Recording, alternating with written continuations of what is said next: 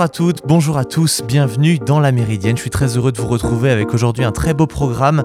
On va commencer par parler, par une, par parler d'une crise pardon, qui va durer encore un petit peu au Royaume-Uni, celle du Partygate, avec Boris Johnson qui voit sa place menacée au 10 Downing Street. Et en fin d'émission, évidemment, nous sommes lundi, et donc nous aurons les chroniques de Benjamin pour le week-end sportif et de Pierre Sylvain qui nous racontera la semaine fort intéressante qui vient de s'écouler. Et avant tout cela, on va faire un petit point sur l'actualité.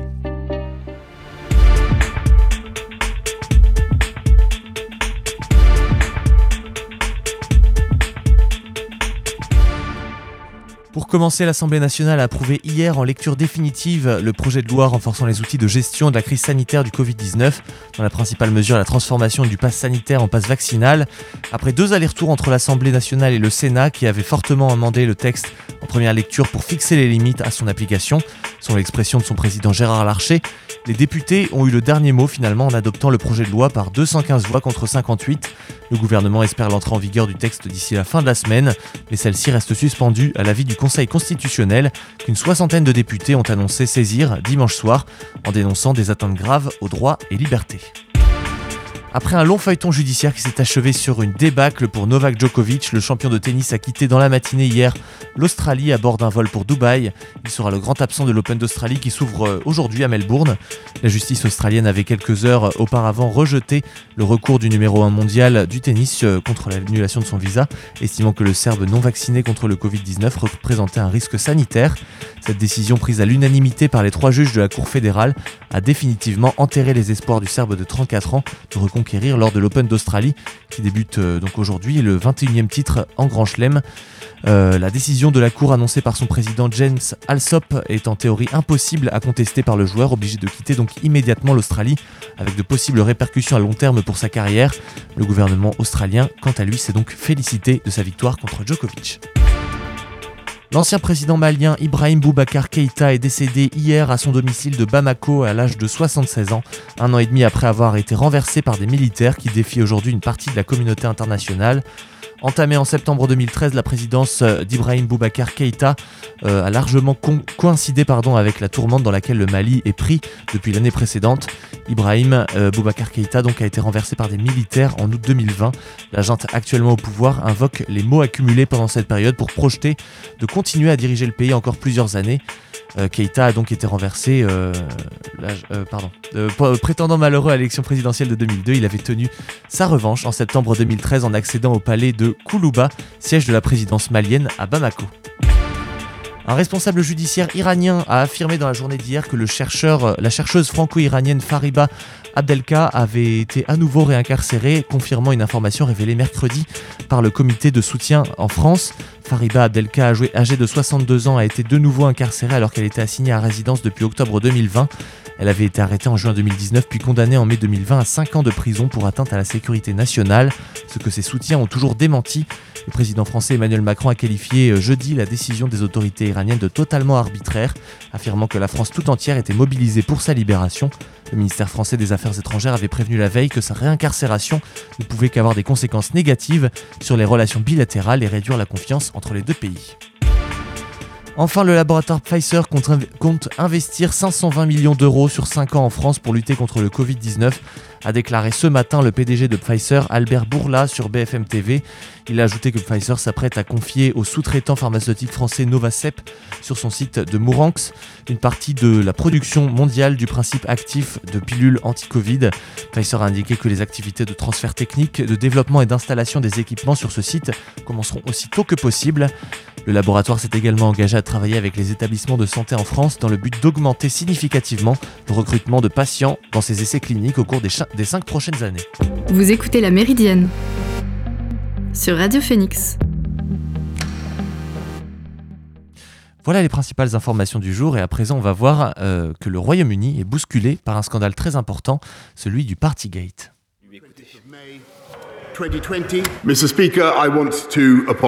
Monsieur le Président, je vous présente mes excuses. Je sais que des millions de personnes à travers ce pays ont fait des sacrifices extraordinaires au cours de ces 18 derniers mois. Et je comprends la rage qu'ils ressentent envers moi et envers le gouvernement que je dirige. Surtout quand ils comprennent qu'à Downing Street même, les règles ne sont pas correctement suivies par les personnes qui les édictent. Et bien que je ne puisse pas anticiper les conclusions de l'enquête en cours, j'en ai suffisamment appris pour savoir qu'il y a des choses que nous n'avons tout simplement pas comprises et je dois en assumer la responsabilité. Et si c'était bientôt la sortie pour le principal artisan du Brexit, Boris Johnson est dans la tourmente depuis plusieurs semaines à la suite de multiples affaires révélées par la presse britannique concernant le non-respect des règles du confinement au 10 Downing Street au printemps et à l'hiver 2020. La dernière en date, des pots qui ont été organisés chaque vendredi à Downing Street euh, pendant le confinement, c'est ce qu'a affirmé euh, samedi le journal The Mirror, photo à l'appui, où le tabloïd explique que tout au long de la pandémie, le personnel de Downing Street a organisé des vendredis du vin, et Boris Johnson assistant régulièrement à ces rencontres. Le Premier ministre encourageait ses collaborateurs à se défouler, malgré l'interdiction de se réunir à l'intérieur conformément aux règles du confinement et d'ajouter d'ailleurs que ces apéros du vendredi étaient programmés dans les agendas électroniques d'une cinquantaine d'employés du numéro 10 entre 16h et 19h chaque semaine. Cette affaire qui finit de fragiliser Boris Johnson vient ponctuer donc un mois de révélations ayant constamment mis le Premier ministre sur le devant de la scène. La presse britannique a d'abord révélé et s'est indignée de la tenue d'une fête clandestine au 10 Downing Street en décembre 2020 au moment, euh, au moment où les Britanniques justement étaient soumis à des restrictions sanitaires. Boris Johnson, qui a affirmé ne pas avoir été présent à cette fête, a promis des sanctions. Le Partygate a valu à Boris Johnson de présenter du fond du cœur ses excuses, vous l'avez entendu, mercredi dernier à la Chambre des communes, affirmant au sujet de la Garden Party de mai 2020 Je croyais implicitement que c'était un événement professionnel. L'opposition travailliste lui a répondu qu'il fallait qu'il démissionne. La fête est finie, Boris Johnson a lancé le chef de file du Labour, Keir Starmer. Et après des mois de tromperie, voici le spectacle pathétique d'un homme qui est arrivé au bout du chemin. Sa défense est tellement ridicule qu'elle est insultante pour le peuple britannique, a-t-il ajouté. Face aux appels à sa démission, Boris Johnson a expliqué qu'il n'était pas en mesure d'anticiper les résultats de l'enquête interne menée par Sue Gray, la secrétaire permanente du cabinet Office, sur plusieurs événements organisés donc autour du 10 Downing Street pendant les périodes de confinement. Les soutiens se font rares actuellement pour Boris Johnson, sa fin pourrait être précipitée avant même les conclusions de l'enquête, tant certains députés de son propre camp politique même semblent souhaiter sa démission. Il me semble, j'en ai peur, que politiquement le Premier ministre soit un mort-vivant, aurait déclaré le député conservateur Sir Roger Gale. D'autres, comme le député conservateur William Vragg, considèrent que la position de Boris Johnson est intenable. Il revient au Parti conservateur, si ce n'est au Premier ministre lui-même, de prendre cette décision, a-t-il déclaré sur la BBC. Euh, celui qui est président d'ailleurs du comité 1922 c'est d'ailleurs ce puissant comité en charge de l'organisation parlementaire du Parti conservateur qui pourrait pousser le Premier ministre à la démission, puisque plusieurs députés Tories ont déjà envoyé une lettre de défiance au comité, et il en faut en total 54, soit 15% des membres du groupe conservateur au Parlement, pour déclencher un vote de défiance qui conduirait probablement Boris Johnson à la démission. Dans sa situation actuelle, ce dernier il est sur un siège éjectable et les, euh, conversations pour lui succéder à la tête des Tories ont démarré bien avant les accusations qu'il affronte depuis des semaines, comme l'indiquait en décembre dernier The Independent. Deux noms reviennent avec insistance donc pour briguer le poste de Premier ministre, le chancelier de l'échiquier déjà, le ministre chargé des Finances et du Trésor, Rishi Sunak, et la ministre des Affaires étrangères, Liz Truss. Euh, l'un des ministres les plus expérimentés euh, du gouvernement Johnson, selon Politico. Et dans l'immédiat, Boris Johnson entend s'attaquer donc à la culture sous-jacente à Downing Street, ayant permis des fêtes euh, pendant les périodes de confinement. Donc, et selon le Sunday Times, le Premier ministre va bientôt annoncer des mesures pour sauver son poste, parmi lesquelles l'interdiction de l'alcool dans les bureaux du 10 Downing Street, dont il reste pour le moment le locataire même dans la tourmente. On va se faire une première petite pause dans cette émission de la Méridienne. On va s'écouter un titre de Futuro Pelo intitulé Tango. C'est maintenant sur Radio Phoenix.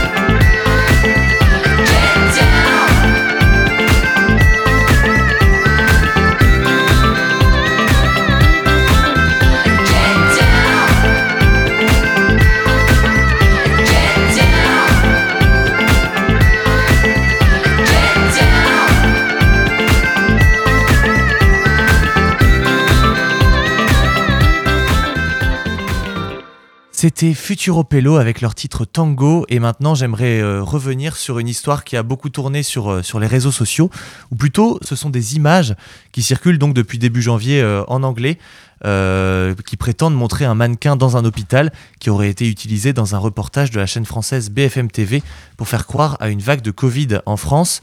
Ceux qui partagent cette publication remettent en cause le nombre de patients pendant la crise sanitaire. Euh, les hôpitaux seraient si, saturés par le variant Omicron qu'il n'y a même plus le temps de mettre des bras aux mannequins pour les médias. C'est ce qu'ironise un compte Facebook anti-vaccin dans une publication euh, du 6 janvier. La photo montre en effet un mannequin étendu sur un lit d'hôpital, séparé des soignants par une protection en plexiglas. En haut à gauche, on peut voir le logo de la chaîne française d'information en continu BFM TV et en bas de l'image, un supposé bandeau indiquant Castex testé positif au Covid-19, laissant penser qu'il s'agirait d'un reportage datant du 22 novembre 2021, jour donc où le Premier ministre français a été testé positif. Euh, la photo a circulé dès fin décembre sur euh, Facebook, Twitter et Instagram en anglais, mais aussi en portugais ou en polonais. Euh, L'image avait déjà fait l'objet d'une vérification par les médias français comme euh, l'AFP Factuel, mais elle circule à nouveau, ciblant cette fois un public international, avec une légende en anglais, parfois traduite dans une autre langue, comme indiqué par l'AFP Factuel. Donc on retrouve l'image originale grâce à une recherche d'image inversée via le moteur de recherche Yandex. La photo du mannequin est ici donc dépourvue de logo BFM TV et les images montrent la même scène, mais tournée d'un autre angle portant le logo Québec. En recherchant avec les mots-clés mannequin, Covid et Québec, on retrouve un article de vérification du Radio-Canada datant du 8 octobre 2021 qui explique que les images du mannequin ont été détournées. L'article indique que l'image est issue d'un reportage diffusé par Radio-Canada le 17 avril 2020 intitulé Au cœur d'un hôpital Covid-19 et réalisé avec l'Institut universitaire de cardiologie et pneumologie de Québec. Le reportage explique le protocole appliqué aux patients Covid-19 en situation d'urgence, en montrant une simulation donc à l'aide de mannequins. Des incohérences d'image entre la photo du mannequin et celle du bandeau indiquent que les deux photos auraient été assemblées et qu'il s'agit d'un photomontage. Depuis le début de la crise sanitaire, des vidéos sont détournées par des comptes voulant faire croire que la pandémie est fictive. Par exemple, cette vidéo Intox qui prétend montrer de faux patients et qui est issue également d'une simulation dans un centre de soins allemand. C'est extrêmement intéressant en effet de, voir à quel point les images sorties de leur contexte peuvent faire des ravages. Et lui aussi, il fait des ravages. C'est Pierre Sylvain pour euh, sa chronique euh, du récap politique. Ça va Pierre Sylvain? Toi Edgar? Euh, Bonjour, messieurs, dames, bonjour. Je suis de retour pour vous faire un récap politique de la semaine qui vient de s'écouler. Et le moins que l'on puisse dire, c'est que ce fut mouvementé. Commençons par une annonce qui a secoué la droite française. Guillaume Pelletier, ancien vice-président du parti Les Républicains et député sous la même étiquette, a décidé de soutenir Éric Zemmour. Est-ce que c'est une surprise? Pas vraiment. Ancien membre du Front National, il était l'un des hommes les plus à droite chez les LR. Il en a même été écarté médiatiquement pour ses prises de position dernièrement. Alors le voir débarquer chez Reconquête n'est pas une surprise. En revanche, c'est un coup dur pour Valérie Pécresse, qui essaye d'incarner, une droite conservatrice. Voir l'un des hommes portant de telles valeurs partir chez un concurrent direct est un véritable coup de massue. Guillaume Pelletier a d'ailleurs choisi de quitter la candidate de la droite car selon lui, elle n'est pas convaincante sur des questions de sécurité et d'immigration. Enfin bref, l'ensemble des sujets qui ne passionnent qu'Éric Zemmour. Évidemment, les réactions dans le camp de la droite ont été nombreuses. Tout d'abord, Christian Jacob, président des Républicains, a décidé de le renvoyer du parti. Puis Damien Abad, président du groupe LR à l'Assemblée, lui demande de siéger à présent chez les non-inscrits. Bref, un début de semaine compliqué pour la droite traditionnelle qui va devoir être de nouveau en reconquête pour recoller aux idées d'extrême droite. Et on enchaîne maintenant avec une condamnation envers Jean-Luc Mélenchon de la part de Radio France. Jean-Luc Mélenchon et la presse, c'est une très très grande histoire d'amour. D'un côté, il se porte comme le défenseur des journalistes, de la presse, et de l'autre, il interdit les équipes de quotidien de suivre ses meetings. Quand ils ne sont pas de son côté, les journalistes sont des abrutis et des menteurs. C'est d'ailleurs pour ses propos qu'il a été condamné mardi. Il avait porté ses balivernes envers des journalistes de France Info en 2018 lorsqu'il menait une enquête sur sa campagne de 2017. Le candidat de la France Insoumise a été condamné à verser, 3000 euros à Radio France. Il va donc pouvoir être un vrai défenseur des journalistes en leur faisant un super don. Merci beaucoup, Jean-Luc Mélenchon. Restons sur la presse avec notre presque président de région Hervé Morin. Ce mardi, il a présenté ses vœux à la profession. Il a évoqué sa présence dans la campagne électorale de Valérie Pécresse. Euh, Hervé Morin a surtout affirmé qu'il n'était candidat à rien et qu'il ne souhaitait pas devenir ministre dans un possible gouvernement de sa candidate notre président est revenu sur différents projets que soutient la région, ou encore les différents manques de postes ou d'infrastructures en Normandie. Il a surtout évoqué le projet du D-Dayland. Pour rappel, c'est une idée de parc sur l'histoire du débarquement en Normandie. Depuis l'annonce, cette proposition a reçu de nombreuses critiques, allant des opposants politiques aux familles d'anciens combattants qui dénoncent un non-respect ou encore une énième création dans la région d'un site parlant du débarquement. Il y a actuellement 52 musées consacrés au D-Day dans notre belle région. Il a rappelé que le projet verrait toujours le jour en 2024 et que les fonds ont été levés. C'est une histoire qui n'a pas fini de nous agiter. Passons à de l'actualité encore un petit peu plus locale. On reste dans la région, partons pour Lisieux. Dans cette ville, des militants et sympathisants écologistes, qui sont surtout des habitués à la vie politique locale, ont créé un collectif pour soutenir Yannick Jadot à l'élection présidentielle. Leur but est clair, gagner l'élection présidentielle. Ils ont pour but de débattre sur le terrain des propositions pour faire remonter les problématiques locales vers le national. Julien Bayou, secrétaire général d'Europe Écologie Les Verts, était présent à Lisieux pour le lancement de ce collectif ambitieux. Direction Coutances, le maire Jean-Dominique Bourdin a annoncé qu'il ne donnerait aucun parrainage pour l'élection présidentielle. La raison est très simple. Les membres de son équipe dans la municipalité ont des opinions politiques diverses et il refuse de soutenir un candidat au risque de compromettre la cohésion et l'unité dans la mairie. Il refuse aussi par respect pour ses électeurs et ses habitants qui eux aussi ont des opinions divergentes de lui. Divergentes de lui. Certains ont expliqué le refus du maire par la peur des dernières agressions qu'ont subies certains élus pour leur choix de parrainage, mais il a réfuté que non. Rappelons que les parrainages ne sont pas anonymes, cela freine certains candidats qui font la controverse comme Le Pen ou Dupont-Aignan. Ce sont d'ailleurs les mêmes candidats qui ont réclamé que les parrainages deviennent anonymes. Le gouvernement a annoncé que rien ne changerait de ce côté-là. Jeudi, Emmanuel Macron a partagé et animé un congrès sur l'université en France. En visioconférence pendant une heure, notre cher président nous a disputé et il a regretté l'intolérable gâchis de l'échec en première année et il a appelé l'université à être plus efficace. Alors, pour réformer, pour réformer, M. Macron a donné sa stratégie pour les 10 ans à venir. Et lors de cette conférence, il a sorti, je pense, la phrase de la semaine. Et on ne pourra pas rester durablement dans un système où l'enseignement supérieur n'a aucun prix pour la quasi-totalité des étudiants, où un tiers des étudiants sont considérés comme boursiers et où pourtant nous avons tant de précarité étudiante et une difficulté à financer un modèle qui est beaucoup plus financé sur argent public que partout dans le monde pour euh, répondre à la compétition internationale. En résumé, il veut augmenter les frais pour étudier pour lutter contre la précarité étudiante. Pour lutter contre la pauvreté à l'université, empêchons les pauvres d'aller à l'université. C'était la phrase à ne pas dire. Pourtant, M. Macron avait tout fait pour plaire aux jeunes en faisant des TikTok, en faisant des vidéos avec des youtubeurs, et là, il a tout gâché en une phrase. Les jeunes, les enseignants, les opposants politiques ont vivement réagi sur les réseaux sociaux. Il y a eu des témoignages de personnes issues de la précarité qui ont pu étudier sans payer l'université. Sur Twitter, il y avait énormément d'attaques envers le président de la République et sur la précarité qu'il n'a pas vécue, au contraire de millions de jeunes actuellement. Macron a donc révélé son envie de rendre payantes les universités comme aux États-Unis. C'est une annonce qui va être vivement commentée, surtout en pleine campagne électorale. Et cette semaine, nous avons appris le décès du président du Parlement européen et son enterrement avait lieu en fin de semaine. Vendredi, de nombreux dirigeants européens étaient présents à Rome pour l'enterrement du président par intérim du Parlement européen, David Sassoli. Il y avait le président italien, la présidente de la Commission européenne ou encore le Premier ministre français Jean Castex. Le président du Parlement est décédé le 11 janvier suite à un dysfonctionnement du système immunitaire. Les dirigeants ont salué l'ancien journaliste et député. Ils ont rendu hommage à cet homme qui était passionné d'Europe. Pour trouver son successeur, l'élection doit avoir lieu cette semaine.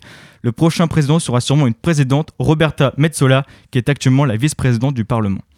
Et on va terminer cette chronique donc sur l'actualité politique de la semaine avec le week-end qui fut politiquement euh, à gauche. Christiane Taubira, ancienne ministre de la Justice sous François Hollande et ancienne candidate à l'élection présidentielle en 2002, a annoncé qu'elle se représenterait 20 ans plus tard pour accéder à la fonction présidentielle. À Lyon, elle a énuméré son programme séparé en quatre parties. Il y a la jeunesse, la justice sociale, l'écologie et la République. Elle espère créer l'union de la gauche en se présentant et surtout en se soumettant à la primaire populaire. Je suis allée à Bondy soutenir une liste d'union de la gauche. C'est là d'ailleurs que j'ai déclaré que je reconnais les règles de la primaire populaire et que j'en reconnaîtrai le résultat. Cette initiative citoyenne a pour but de créer l'union pour la présidentielle, mais la majorité des candidats inscrits sans leur consentement sont contre cette primaire. Seul Taubira affiche clairement sa volonté de se soumettre à cette élection. Les Verts ont toujours refusé, Anne Hidalgo favorable pendant un temps à la primaire populaire, puis finalement non, a affirmé qu'elle maintiendrait sa candidature peu importe le résultat. Et d'ailleurs, euh, Anne Hidalgo, enfin tous les, opposants à Christiane Taubira euh, à gauche ont d'ailleurs évoqué la candidature de cette dernière. La candidate du Parti Socialiste dans le JDD dimanche a réagi à l'annonce de la candidature de Madame Taubira. Selon elle, plutôt que d'unir, elle va encore séparer, diviser et créer la confusion. C'est une référence à 2002 où sa candidature avait, selon certains spécialistes, fait perdre Lionel Jospin, candidat du Parti Socialiste qui n'avait pas pu accéder au second tour de l'élection. Pour terminer, Jean-Luc Mélenchon aussi a réagi à la candidature de l'ancienne garde des Sceaux.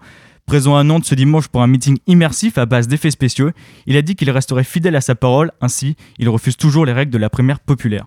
Après des milliers de tentatives d'union à gauche, on se dirige de plus en plus vers une multitude de candidats. Nous verrons le résultat de la primaire populaire qui dessinera, qui dessinera et aidera encore plus sur les profils des candidats. Sur ce, bonne journée et je vous dis à la semaine prochaine pour un autre récap politique. Merci beaucoup Pierre Sylvain et à présent c'est donc au tour de l'actualité sportive du week-end qui vient de se terminer.